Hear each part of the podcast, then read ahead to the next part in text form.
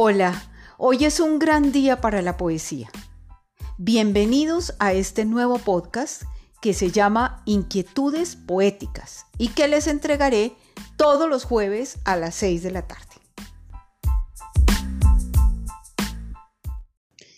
Nos encontramos en Colombia en el año de 1935, en la fría capital del departamento de Boyacá, la ciudad de Tunja.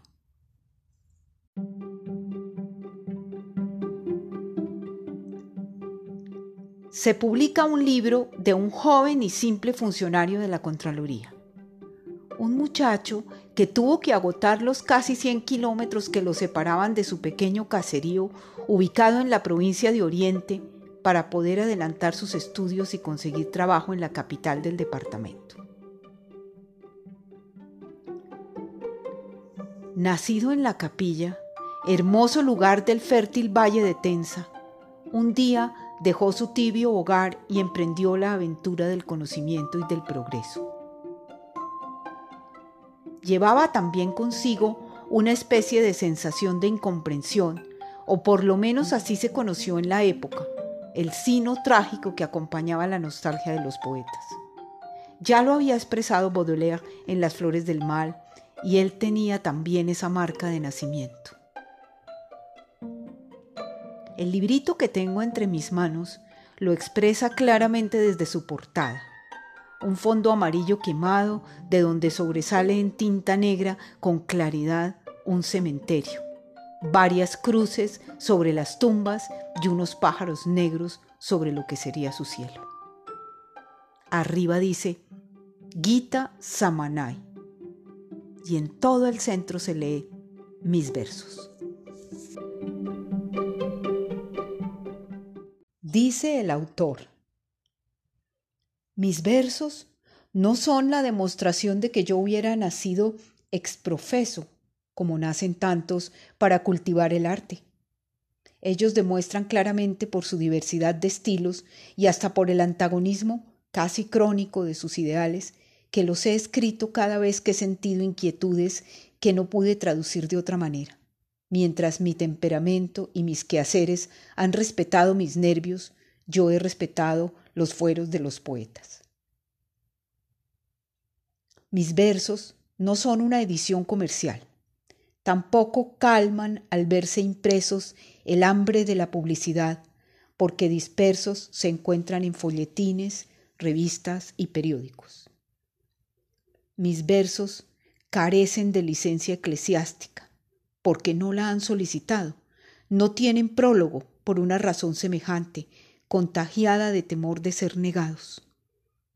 Pero no se esconden, porque en ellos no se falta a ninguna de las obligaciones que se contraen al nacer en un mundo sin seleccionar, lleno de ateos, de beatas, de protocolistas y antiprotocolistas.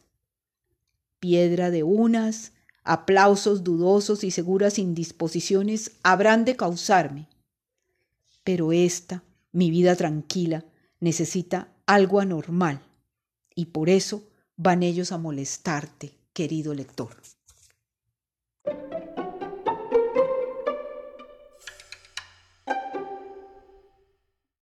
Vamos a leer un poema que se llama Pregúntale.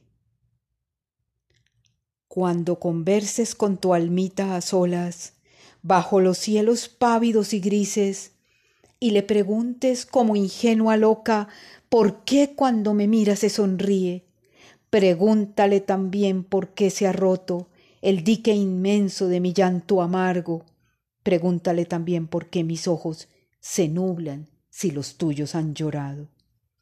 Pregúntale también por qué se ha muerto la pobre musa de mis viejas cántigas, y dile entonces que te cuente quedo quien encendió de la pasión la llama.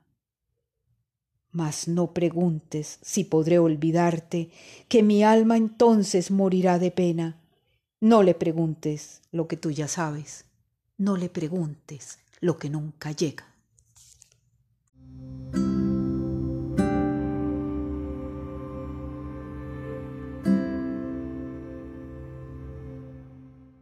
Este poema se llama Hartazgos. Hartazgos de sombra sorbieron mis ojos, mirando los tuyos tan graves, tan quietos, los tuyos tan tristes como los despojos, como las posilgas de los harapientos.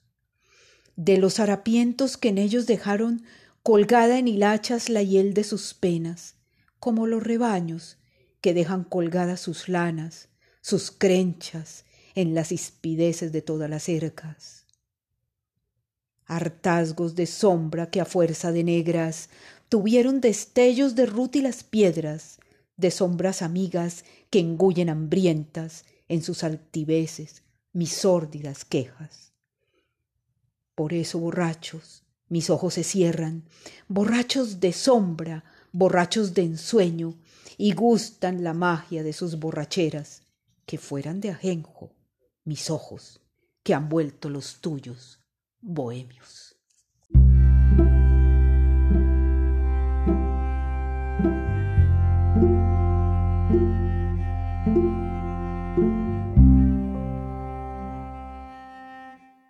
Fugaz.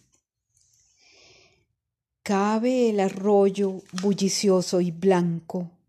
Bajo la sombra del vetusto puente urdí un soneto, decadente y pálido, y un ósculo soñé sobre tu frente.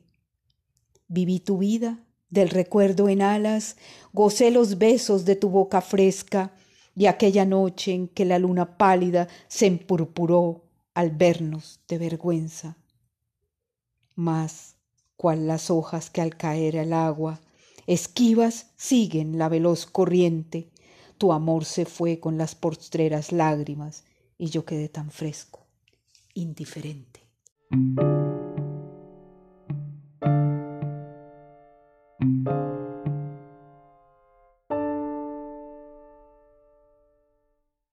Naufragios.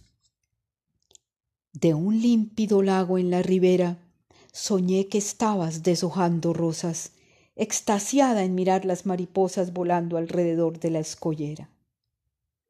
Deshojas el rosal de mi quimera con tus manos tan blancas tan hermosas, mientras vuelan las almas de las cosas muy cerca de tu rubia cabellera.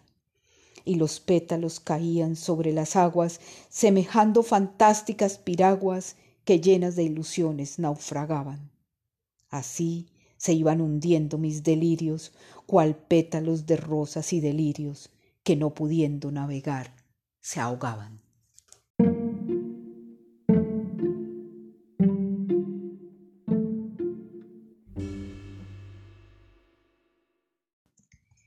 Este poema fue dedicado a una niñita llamada María Leonor y se llama Esferita Milagrosa. La Leonor es chiquitica, fresca, diminuta y ágil. Se parece a una bolita de quemada porcelana o de lápiz lazuli. Sus ojitos verde claro sobre el ceño picarón saltan ágiles, cual bolas, cual bolitas, livianitas de ping-pong. ¿Tú no sabes, muñequita, quién ha roto mi tintero? Y estirando la boquita. Papacito, el sollito se pompó. Y su ingenua travesura que retosa en mis heridas siembra rosas, miniaturas, bellas rosas, sin espinas de ilusión. ¿Quién pudiera su tamaño pequeñito conservar y llevarla entre el bolsillo como esfera milagrosa de cristal? Y en las horas que el recuerdo da motivos de llorar, con la esfera milagrosa, la de ojitos verde claros, retosar.